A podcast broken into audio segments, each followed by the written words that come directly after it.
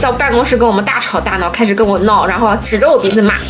在这里天天能看到有人拉我去火葬场，我当时真的是就是那种后脊梁发毛的那种感觉。现在你可以选，但是就是你选的前提是你有没有这个条件去选。科研和临床就是两根筷子，就是缺一个你都这个饭都吃不了。大半夜的晚上十一二点钟跑过来说，那个加拿大的那个家属，他家属在加拿大，要求跟医生视频了解一下病情。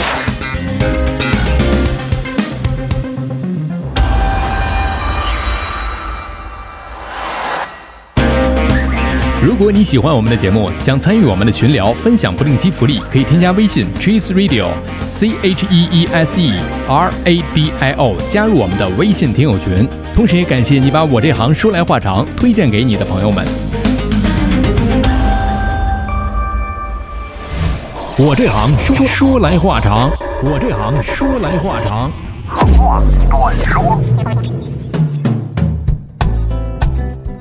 今天是和蒙医生的第三趴。那么前两趴呢，我们分别聊到了蒙医生从医学生到医生的这一路，以及在急诊危重病科的工作日常。在上一趴当中呢，蒙医生跟我们分享了他褪去白大褂在下班的时候的一些个状态和上班时候的节奏都有哪些反差。那今天的蒙医生要跟我们分享的是一些常见的误解和一些医疗常识。当然，我们前面也说到了，急诊 ICU 它是和鬼门关相邻对门的一个地方，所以有的时候确实是很悬。就就就就就就到我讲玄学故事了。就是有一个我们收了一个二十二岁的肝硬化的一个男孩子，然后这个男孩子就是你也是所有检查都做过，你没有办法去解释他为什么年纪这么轻，然后他就发生了肝硬化，然后他还他主诉是一个上消化道大出血呕血，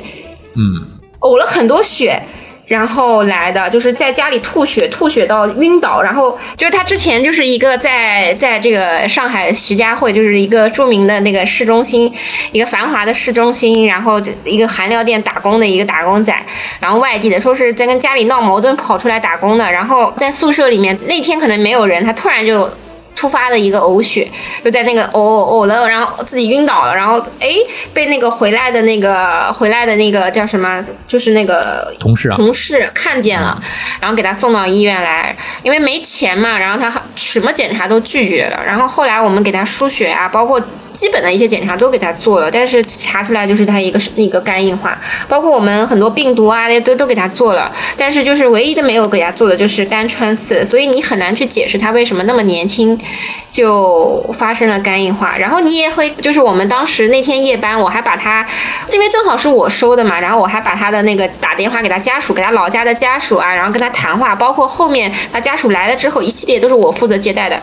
然后我很明确的就是跟他说了，就是。包括你后面后续的治疗该怎么做，包括，呃一些诊疗上面的一些东西，但是你就是知道这个人，你作为一个医生角度，你会知道，你会预知到这个病人的转归，就是包括他，你会知道他其实会会去怎么治疗，他其实就不想治疗，他就是会想回家等死。然后他的疾病的转归，你心里也很清楚，这个这样的人可能连三十岁都活不过。作为医生，你就是仿佛你就像一个透视机一样的，你就是看到了他。二十二岁之后的命运。然后就包括我之前还收了一个病人，他是一个甲亢危象进来的一个病人，然后他还有那个肝功能异常，呃，肝功能异常也是给他查了很多，就是包括指标也查不出来。然后我们给他，因为嗯，你如果肝功能异常的话，很多药物的话也是不能给他用的，嗯，包括甲亢的药物在治疗上面都是有矛盾的点。然后我们也给他，呃，请了很多会诊啊，包括外院的会诊啊，各方面的专家的会诊都给他请。了，然后所有能做的都给他做了，包括，但是因为他是甲亢危象进来的，然后包括后续的治疗上面，其实也就是吃药、观察指标、复查，然后他就觉得我们没有给他治好，哎，他就觉得，哎，我怎么进来住了十天二十天还不治好？然后他就把他的他三十多岁了，然后把他爸叫过来了，然后他爸爸一过来就到办公室跟我们大吵大闹，开始跟我闹，然后指着我鼻子骂，然后。我很想给他，就是我其实第二天已经请了一个全院大会诊，包括很多专家都给他打电话联系好了，但是他非要在全院大会诊的上午要求自己出院，就是也许他下午就能出来一个结果了，包括他整整个整个一个治疗方案，也许他会诊完了就会有给到他一个很好的方案，哎，但他是他偏偏不要，他要求出院，也也是要求回老家。然后我不可能拦着他，我说，哎，你留下吧，你在我这儿治，我一定能把你治好。哎，你不可能去保证，所以我今年的感悟就是，就是放下你去拯救苍生的，就是作为我这样，就是急诊科的医生，就是还是要去放下很多执念，就觉得你能去拯救别人，你不能去拯救任何人的人生，就是任何人他们的人生是他们自己来决定的。这个这个好像也不算玄学吧，但是你会知道它的转归是什么样子的。是，对对对，你就你就会看到他之后的那个最好的那个。对对对，你就是你知道，哎，他就是恰好错过了，你你也去没有办法去，你他其实如果好好听话，他也许就能治好，但是他偏偏不，就是可惜。对对对，你没办法去跟他说，你好好跟他说，你态度很好很好，包括我还找了主任，包括找了一些很多很多人去跟他谈，几个医生一起跟他谈。就是不听，听不进去，完全不听你医生讲，就是跟你吵，就说你没没把他病治好，跟你说我要我要回家。你你知道他的老家医疗条件肯定没有上海好，那肯定是啊。对，所以你那些专家可能他这辈子也就请不到这些专家了。就是有的时候一念之差。对对对，就是这个东西，就我觉得可能也是一种玄学吧。这个是让我比较最近比较感悟比较深的。嗯，不能普度众生啊。嗯，对对对，然后你反而是一些就是很很信任医生的，包括很听话的一些病人，就是你跟他讲，他听得进去，他定期去复查，他他的转归确实很好，包括你。你也去很难去解释为什么有一项现在目前我们疫情之后，今年这个口罩上海的这个特殊时期过后，大概呃七八月份吧，我刚刚刚到我新的医院上班的这段时间，我们疯狂的收了很多病，就是会在某一个时间段，就七八月份疯狂的收肝脓肿。哎，这样的病人，那一个星期能收好几个，就是在急诊啊，会碰到好多这样的病人。然后同一段时间，你会收到很多心梗的，比如说天气变化了。但是，这个就是现在目前来讲，对对对，心梗的病人。然后你在某一段时间会收到很多呃酮症的病人。糖尿病酮症的病人，但是也不是什么节日啊，人家也不会就是吃的很多。除去心脑血管的一些突发的，它有季节性的这些疾病，它有一些疾病的话，哎，你很难去解释为什么哎这段时间它就是收的很多。嗯，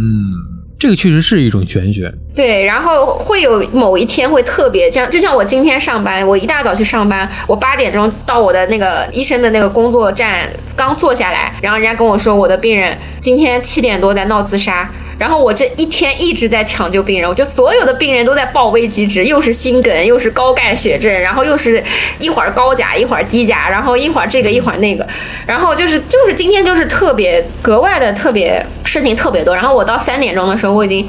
我中午饭也没有吃，我已经累的就瘫在那个沙发上面，我就想啊，不要再今天不要再给我搞事情了，我我想到晚上还要录播课，真的是头大呀。然后大家调整了一下，调整了一下。这个真的是，比方说我们之前录过这个麻醉医生，他就说了，这个夜班的时候就是不能吃芒果，有几种水果胖嘛？对我，我晚上我因为我值班夜班的时候都会请请实习生、规培生吃饭，然后我会说，哎，晚上我们喝个奶茶，我说我们喝个芝芝莓莓啊，哎，说别别别别别别别别别，我又是什么什么？其实我之前我其实是是不太信这个的，但是我我我我就是呃。自己真的是自己，你当班了以后就会慢慢的啊，宁可信其有，不可信其无。然后我我我讲一点之前的那个，就是就是我以前在也是在加音效了后面。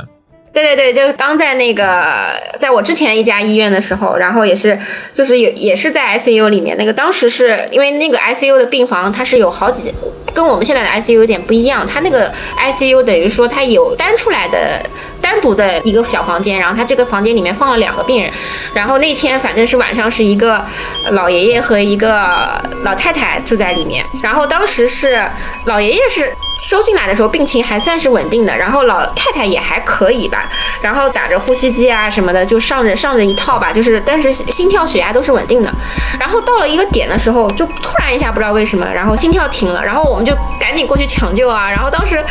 当时。那个抢救完了以后，然后那个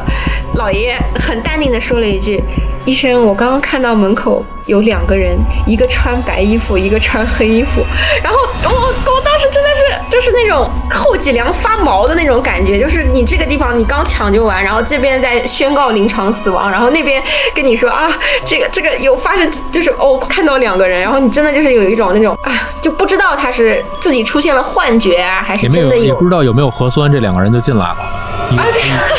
对，因为那个时候很还很小嘛，就是就是跟着上级医生啊，就是在那边抢救病人，然后你会，你本身就很紧张了，就是抢救病人的时候就心跳蹦到一个一百一百二一百三的样子，然后你这边这边刚刚让自己安抚一下下来，哦哦这样子，然后突然旁边的病人又在跟你讲这样的话，然后你会真的是觉得我我。整个人的那个汗毛，对对对，就就就就真的就是后后背那种汗毛直竖的那种感觉都有。然后就是我后来就是规培的时候，倒是遇到一个，就是让我也是印象蛮深的一件事情，就是我因为当时值夜班嘛，跟上级一起值夜班，然后晚上的话，我会规培的时候，就是会想自己多看一看病人嘛。然后那天是收了一个车祸的一个。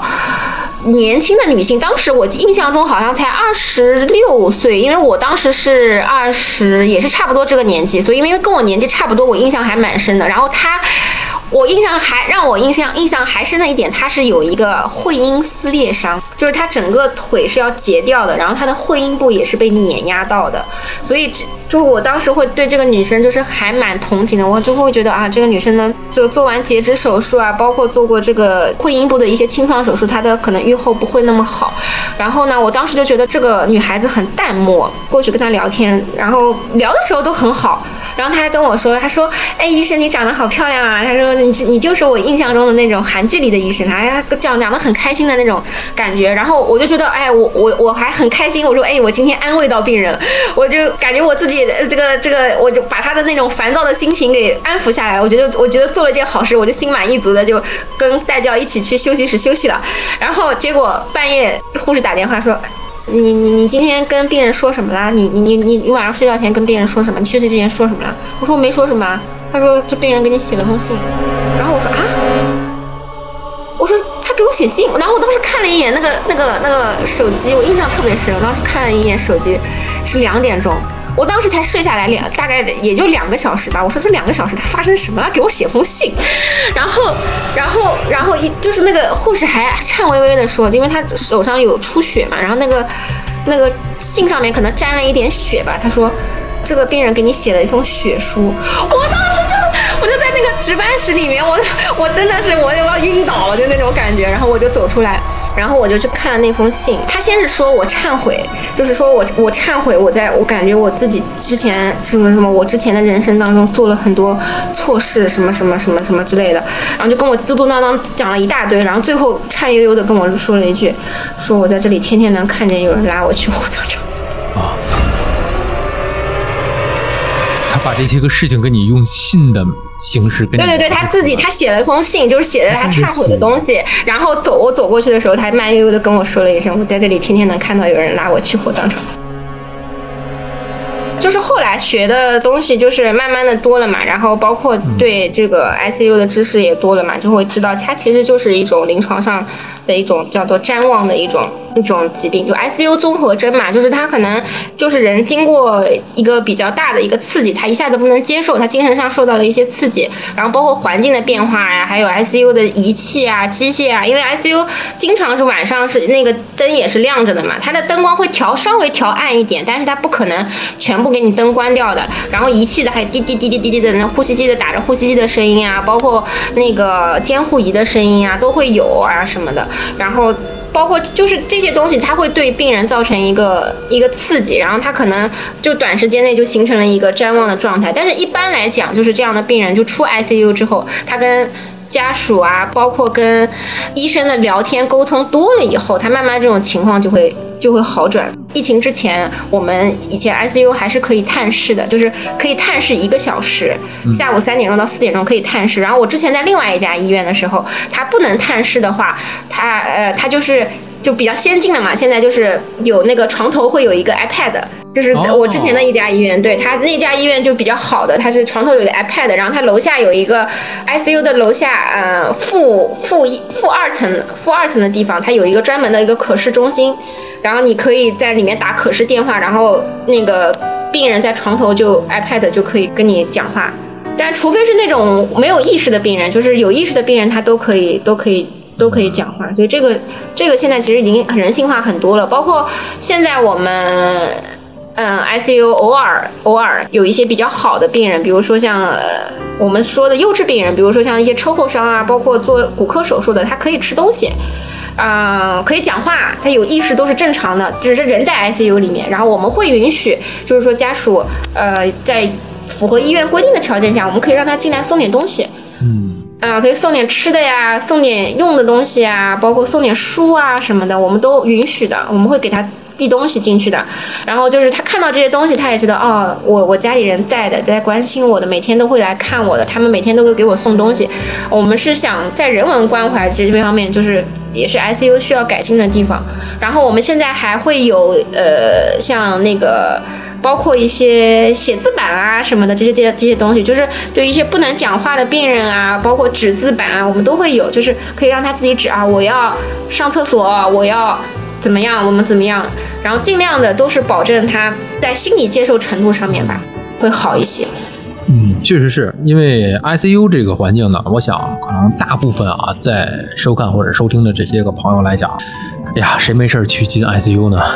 对，就是会会有年轻人，有一个有我之前收过一个年轻人，就会跟我说说医生，我跟你讲，我这辈子进一次 ICU 就是我最牛的一件事情。我说这有什么牛逼的？然后，对对对。他会觉得哦，自己自己进过一次 ICU 了，就是感觉自己在鬼门关走过一道。我说这不是这并，我说这并不是一件值得吹牛的一件事情。但是，所以很多人都有一个误解，就是总认为这个人，哎呀，我要走鬼门关了。刚才我们讲，就是说有一些个所谓的玄学故事的时候啊，会讲到这是一个离鬼门关最近的门安门的一个地方。那也有人会认为我在 ICU 里面我都经历过了，九死一生了。但是刚才你也说过，有的病人的情况是不一样的，所以好多人的。以前的认知是说，我进了 ICU 又未必能活着出来，嗯，是吧？我觉得这也能够理解，也不见得是的。其实现在来讲的话，ICU 的成功的转出率，嗯，每个医院不同吧。但是我了解到的话，大部分可能百分之七八十应该是有的。嗯，转出率就是这个病人好转，然后能转到普通病房，或者转到观察室，或者是回家，啊，这种情况就大概百分之七八十都能达到。嗯，就刚才你提到这个普通病房，还有这个观察室，呃，ICU 跟这些就是咱们就说普通的这个住院的这个病房来讲啊，包括普通的这个门诊来讲，在 ICU 的诊断诊疗的这种方法，跟其他的这些个病房、其他的科室的诊疗方法上有没有一些不同？诊疗方法上，我觉得就是更更复杂吧，更精细一些，就是会就是相当精确了，就会更精确一些。然后因为他的疾病都比较复杂。所以就是它在比如说容量的计算啊、补液量、容量啊、营养啊这些，因为它是 ICU 主要是一个收的都是重的病人嘛，所以它其实它的作用是把整个医院里面的一些好的需要一些高精尖技术，它集中在一个地方，因为有一些高精尖的仪器，它必须要在层流病房，像相对无菌的一个相对洁净的一个环境，然后去做实施，比如说像 ECMO 啊，啊像 CRT 啊，像这些。呃，这些操作啊什么的，他可能要集中在一个地方，然后他进行他在做这些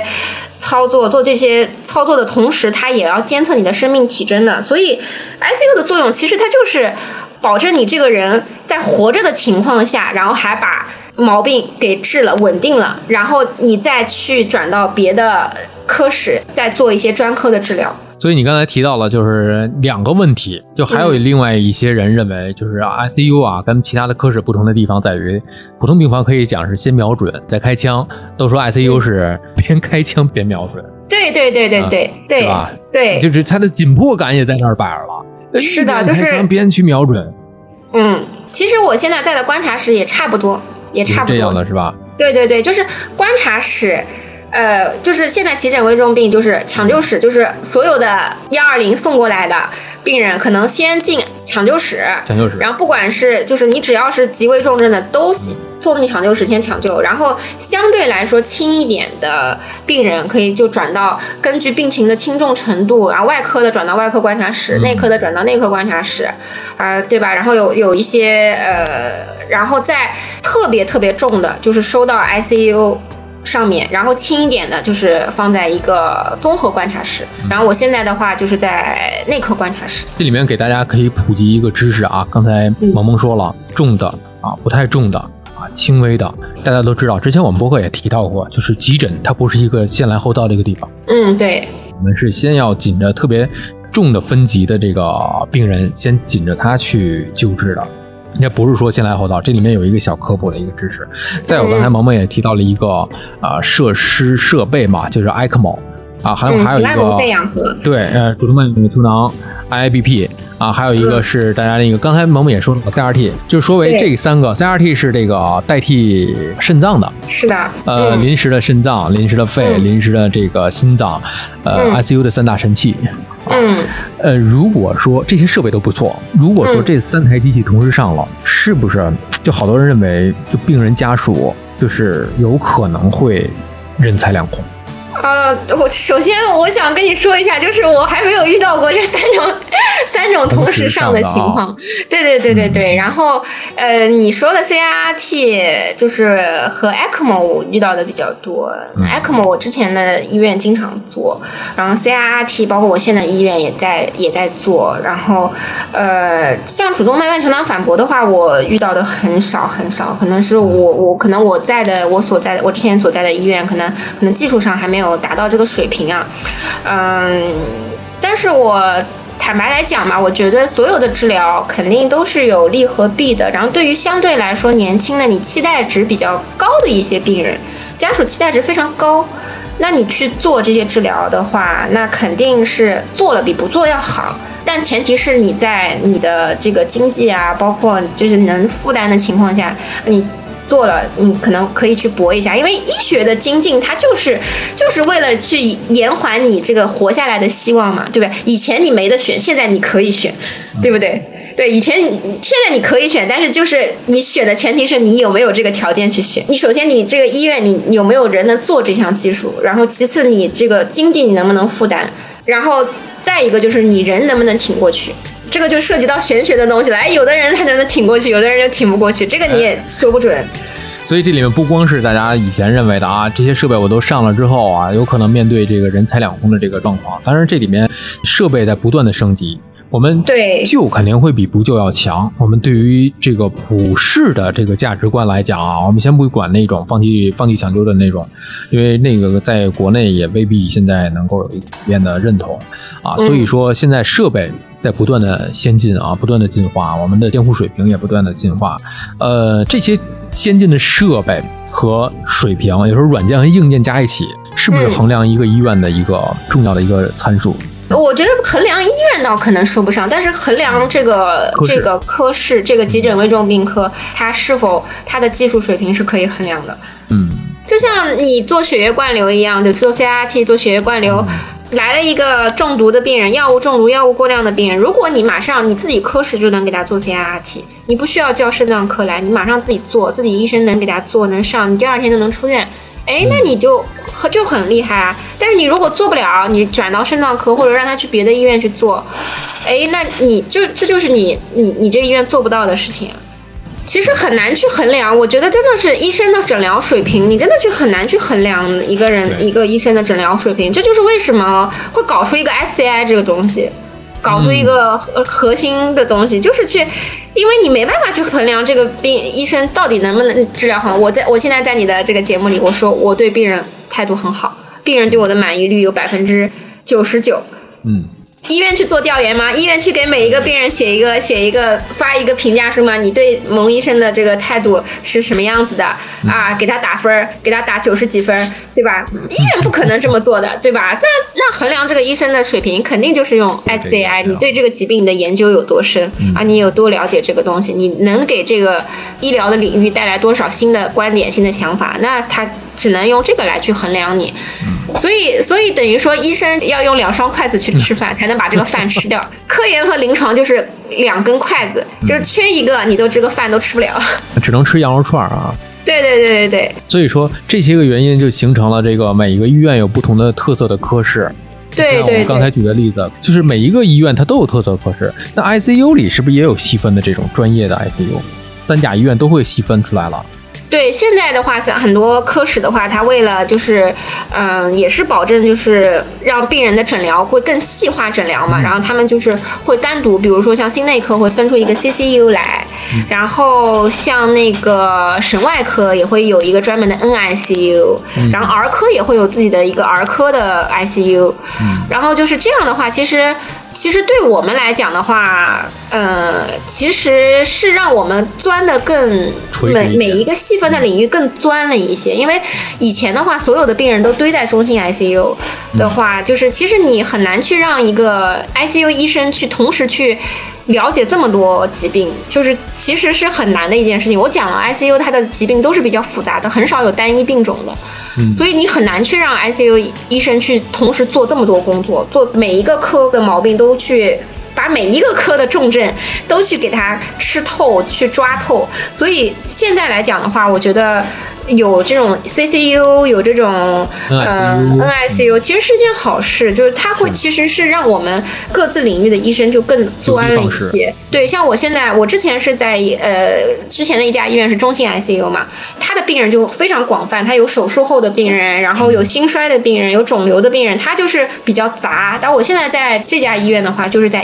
EICU，嗯，那 EICU 的话，它更多的是是收一些创伤的病人，做一些手术围手术期的病人，然后也会收一些。像中毒啊、自杀啊，就是这种这种病人，那他这种病人的诊疗跟之前的那些那些，比如说呃那些病人的诊疗可能又不一样。所以这个其实是对于整个的这个医疗环境、医疗水平发展去进步的一个结果，我觉得。啊，我觉得对病人来说其实是好事。嗯，就是呃，对病人来说是更好的，就是。专病就是专病的重病的，他们有专门的医生再去诊疗，就更垂直领域象限的一个医生专门对对对对对，而且 ICU 是我们平时不用去挂号的一个科室。对，这是唯一一个，就是别人会问我。对对对，经常有人说，哎，你是医生啊？他说你是哪个科的？就是我我去找你看病啊。我说你看，你一般看不到我，一般你要在医院看到我，都都出大事儿。哎，还有一个问题啊，就是你看人家不同的科室啊，分啊内外妇儿分完了之后啊，可能有不同的病人。咱们就打个比方说，这个中心 ICU 啊，可能不同的这个病人都会送到这个这个这个 ICU 里面来。那他之前的这个主治。会不会参与到病人的 ICU 的治疗过程当中来？因为 ICU 也有像你们这样的医生啊。那在衔接是直接衔接病人，还是两个科室来共同对待这个病人的这个问题？都是我们主管啊，ICU 的调接了，就是已经过渡过来了。对对对，ICU 的病主管。然后如果说遇到这个嗯情况。嗯，我们再会叫之前的科室来会诊，因为其实收入 ICU 的疾病它还是有指针的，就是这个疾病它就是归 ICU 来治疗的。比如说像消化道出血，上消化道出血，它大出血了，它连续减了三四天的黑便，然后量也比较大，它就是有一个急性的出血，那它现在的指针就是要收到呃我们这个监护病房里面的。所以这个时候的话，就是他其实就是原原则上这样的指针的病人，因为他。出血的量很多，它的循环是不稳定的，然后血压、心率都不会特别稳定，所以这样这样的情况是要受到 ICU 进行监护的。然后我们给他进行一些止血啊、急诊胃镜的治疗。等到他病情稳定了啊，这次出院了，血止住了，然后我们比如说胃镜做出来，它是一个十二指肠球部溃疡出血，或者是那个是其他的一些什么什么什么呃肿瘤啊，比如说胃癌啊，或者什么。引起的出血，等到他明确了这样的疾病，那这次我们在 ICU 的治疗稳定了，心率血压稳定了，血止住了，好，我们可以安排他出出院回去了。回去以后在家里可能休息个一个星期左右的时间，然后他要定期再去消化科再去随访，再去治疗。因为我们出院的时候也会结合消化科给到我们的意见，就这个病人后续的一些治疗方案该是怎么去做，也会给一些意见对对对，我们会我们会跟消化科的医生会联系，然后包括这个病人出院以后一些治疗是怎么样的，然后我们会。把他病情稳定以后，先让他吃药啊，或者是做一些什么检查。如果他有，比如说像我查出来他是个肿瘤啊，他这次那他可能这次病病情稳定以后，如果是个良性的，就可能考虑外科跟他叫他们会诊啊，择期安排手术啊。如果是恶性的，然后我们也会跟肿瘤内科联系，然后考虑他，比如说这次出血止住了以后，回去以后什么时候安排啊？再进一步的肿瘤内科啊，是吃靶向药啊，还是做放化疗啊这样的治疗？我有一个不恰当的一个比方啊，我觉得 ICU 更像是一个，嗯，怎么讲呢？一段旅程当中的一个中转站，或者讲是一个转运站。你比方说，有的这个病人，像你刚才讲的，他鬼门关的中转站，要不就转到鬼门关去了，要么就是给他拉回来了。就是你在通往鬼门关门口的一个关卡，你过了这个关卡，你这个关卡把你挡住了，哎，你就你就回去了。你要是没把你挡住，没给你拉回来，然后你可能就哎就。哎，像是一个一个套房，这个套房呢，比方说你进去的大门厅，它是一个门诊部，甚至是它可能是一个急诊部。然后呢，你要走到一个 ICU 里面去，它就转到 ICU 里面去。ICU 的后面又有两个套间啊，也有可能是一个观察室呢，观察室、普通病房，还有一个间就是鬼门关。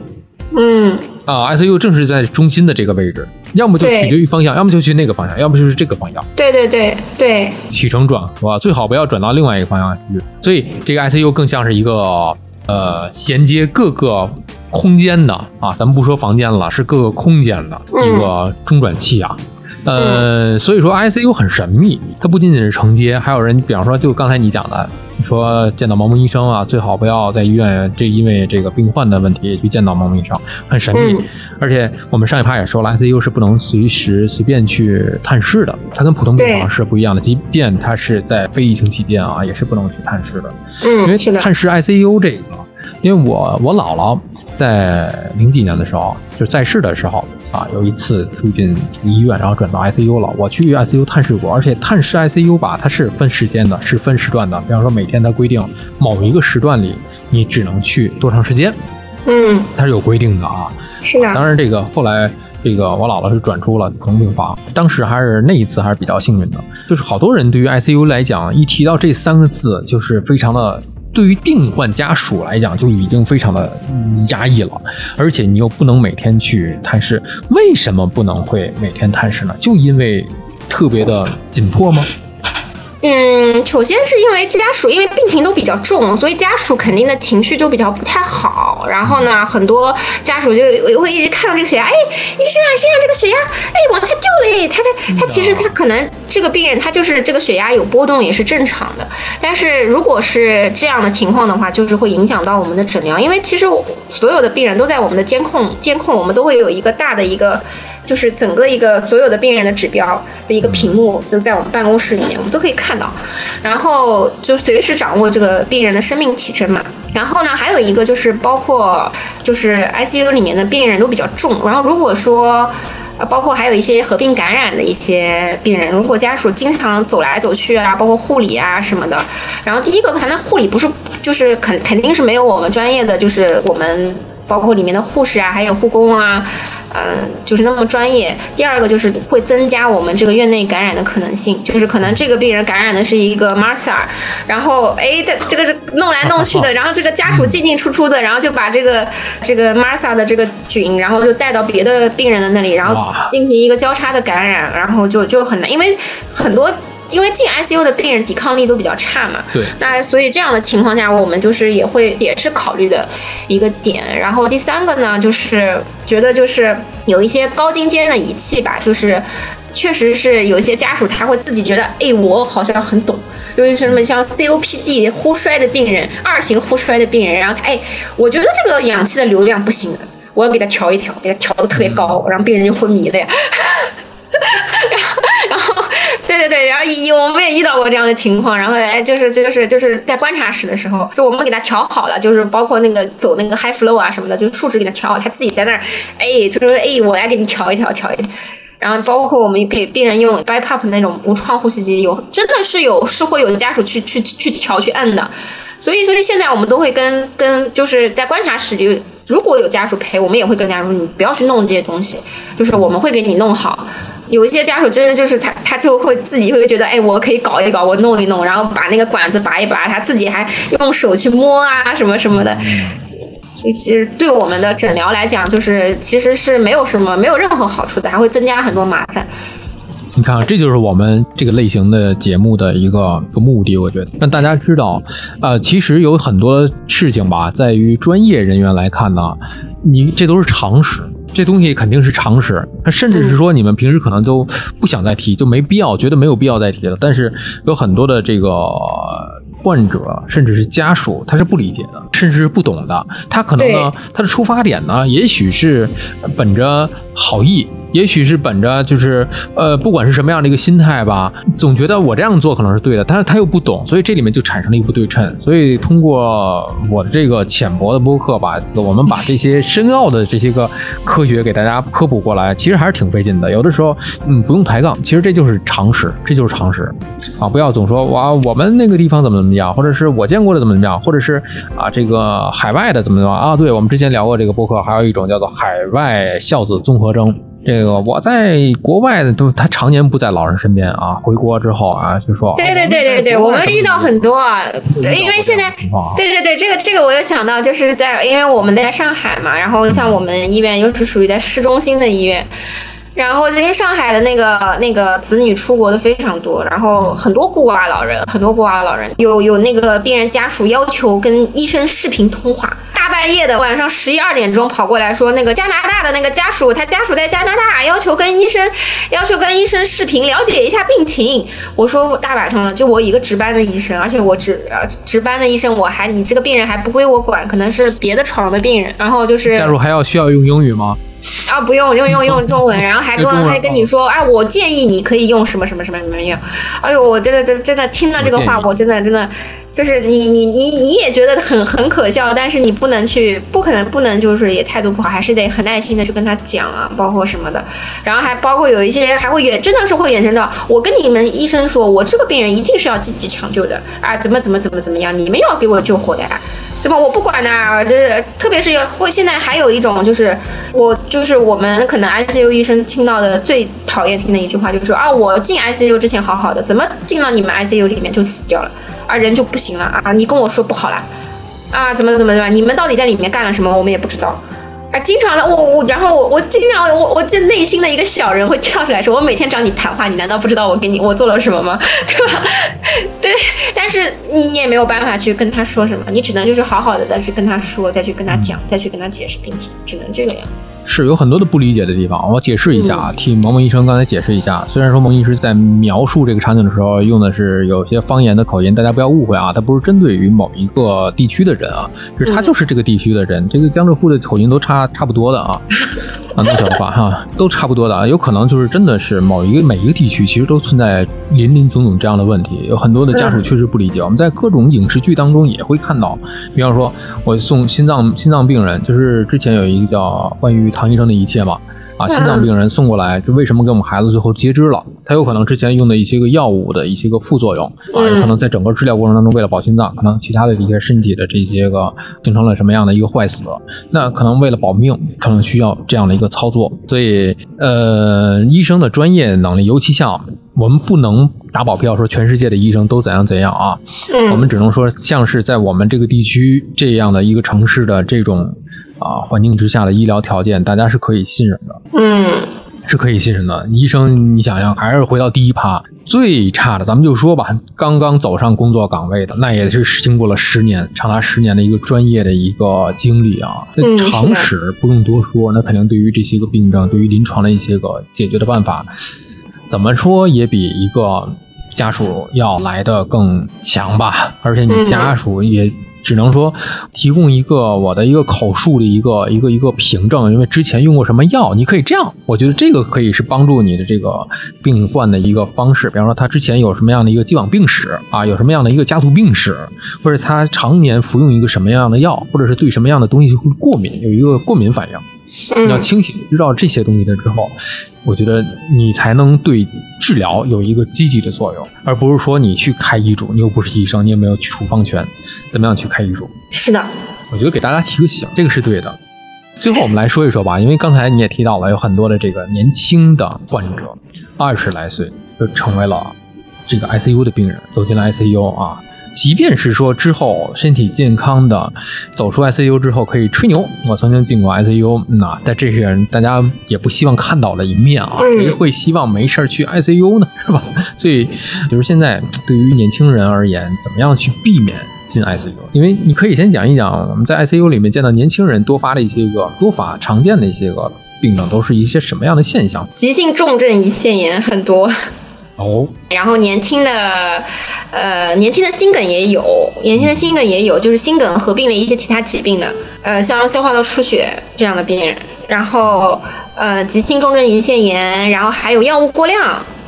嗯吃一些吃一些什么保健品。嗯，不明来源引起的的这个啊，对对对对，保健品。然后我之前在小红书上发的就是吃一个韩国的减肥药的那个女孩儿，嗯然后进到我们 ICU 里面做 CIRT 的。哦，然后对，其实我觉得大部分年轻人现在还是一个生活习惯病吧。但是生活习惯这个东西，我从我自己来讲的话，其实我知道我是很难改变的东西，但是还是要呼吁大家，就是尽量。尽量尽量，一定是尽量尽量，就是呃，能早睡早起，然后能吃一些清淡的东西，能坚持每天运动个四十分钟左右，哪怕就是走走路，快走一走，或者是呃每周嗯跑个两次步，然后定期的体检，然后就是这些能做到，就是已经是很不错的了。因为我自己作为医生的话，我很坦白来讲。我就是那种胃很不好的医生，就是我之前经常被人家说说，哎，你自己是医生，你怎么不按时吃饭啊？你都整天只喝咖啡不吃饭呐、我我，但是我我这个习惯，我我坦白来说，我也我自己也很难改。我很我很不喜欢在工作的时候吃饭，因为我会感觉到我自己血糖往上升，我大脑不能思考，所以我在工作的时候我一直在喝咖啡喝水。然后让自己清醒，然后保持着一个轻微的低血糖的状态，这样我人会更清醒。所以说有很多一是工作造成的生活习惯的问题，比方说现在很多年轻人在一些个大厂里面，可能面临的九九六、零零七这样的一个工作强度的问题，对吧？嗯很多的人以前有一个说法叫做“年轻趁着年轻嘛，拿命去换钱，到了老去拿钱换命啊”。嗯，的前提条件它有一个，是到了老。现在很多都不是老了拿钱换命了，过两年就拿钱换命了。是啊，所以大家要衡量一下，究竟哪个更重要。因为我们平时在日常的常态的直播节目当中也是说过的啊，嗯这个问题。现在很多人，就比方说我们也在提倡，在节目当中提倡，比方说不能总天天开车。我也录了好多低碳出行、低碳环保，因为我每周保持的运动啊，这嗯个运动的一个状态，因为不为了一个健美。可能就为了一个代谢，就自己的这个在年纪上，怎么如何去保持，呃，嗯我们也提倡能骑车的就骑车，啊，现在骑车也是骑行，也是一个一个一个潮流的一个一个一项运动嘛。是的，啊，我也是在节目当中，在小红书当中，我也发了好多，包括骑行的注意安全、安全事项啊。你骑不好，搞不好就进 ICU 了，这得不偿失，是吧？要来个交通事故什么的，大家一定在运动的过程当中也要注意安全，包括在健身房的器械如何是上重量，也在规范安全的前提指导之下，自己在进行科学的健身。我觉得这些都是避免大家在年纪轻轻就进入 ICU 去见盲目医生的这么一个先决条件。对，我觉得还有一点就是节制欲望吧，就是包括吃啊各方面，就是比如说熬夜啊、吃东西啊上面，就尽量克制自己的一些欲望，就是不要就是说哦一个东西很喜欢就拼命吃，然后一个东西好看，一个电视剧好看，一个东西就拼命的去熬，拼命的去熬夜去看，然后感觉这个东西很能很能呃。喜欢喝糖糖的饮料，因为我前段时间收了一个酮症的酮症加那个高血压的一个很年轻的，而且还是个高血压急症的，好像也就三十八九岁的年纪吧。然后呢，他他还挺复杂的，就是他还他还还有甲减，哦，嗯，对对对，然后就是他跟我说，就是他他爱爱人跟我讲，就是天天不喝水，就是只喝雪碧、可乐啊这些饮料，就这样嗯，就是喝出来的，是真的喝出来的。有这样的人，其实对，真这样的病人，我就去年也收过，今年也收过，其实有很多人就是生活饮食这个问题，高盐就是高糖、高脂，有很多嗯的时候，其实每天其实最简单的就是喝点白开水。我觉得这些对呃清味寡淡，其实大家可能说的觉得有点过分，但是大家能先从克制自己的饮食上面去注意。你比如说，嗯你看普通的白开水就好了，溶剂。其他的那些饮料是溶液，而且呢，就是现在不说溶溶液了吧，啊，都是科技与狠活啊，嗯喝多了就吐沫沫了，真的吐沫沫就就就就进 ICU 了。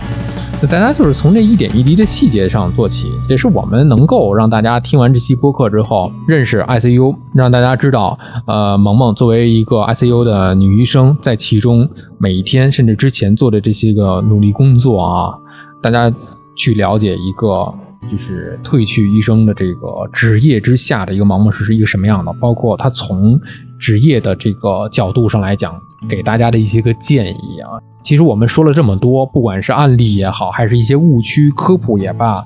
无非就是希望大家能够在听得进去我们这个播客，看得进去我们的这一些个视频呐也好，B 站也好，小红书也好，前提之下，能够让自己更快乐一点。其实健康就是最快乐的。嗯，健康才是最快乐、长久快乐的。你说我这一顿顿顿顿顿顿顿下去了之后，哎呀，就能快乐这几秒，呃，甚至是快乐这几天，是吧？后面都得是上 CRT 了，这个就呃，钱也没了，是吧？让对，健康是所有事情的根本。对，还有最后奉劝大家，就是你刚才那个案例，就是减肥的这个事情，千万不要乱用药，尤其是一些个嗯来历不明确的，或者是对应自己是否能够对应症的一些个药物，谨慎服用，请遵医嘱。是，而且我们本期播客不代表所有的这些个普遍的医学的这些个这些学科的一些个观点，仅代表我们两个人的这些个观点。对，仅代表我我医生的观点。嗯，有问题还是去挂号，对，去去医就诊，请遵医嘱。请遵就是给你看病的医生的医嘱。感谢萌萌，感谢萌萌，聊了这么多谢谢谢谢谢谢阿汤哥。那我们今天就先跟大家聊到这儿。好好好好好好好，辛苦了辛苦了。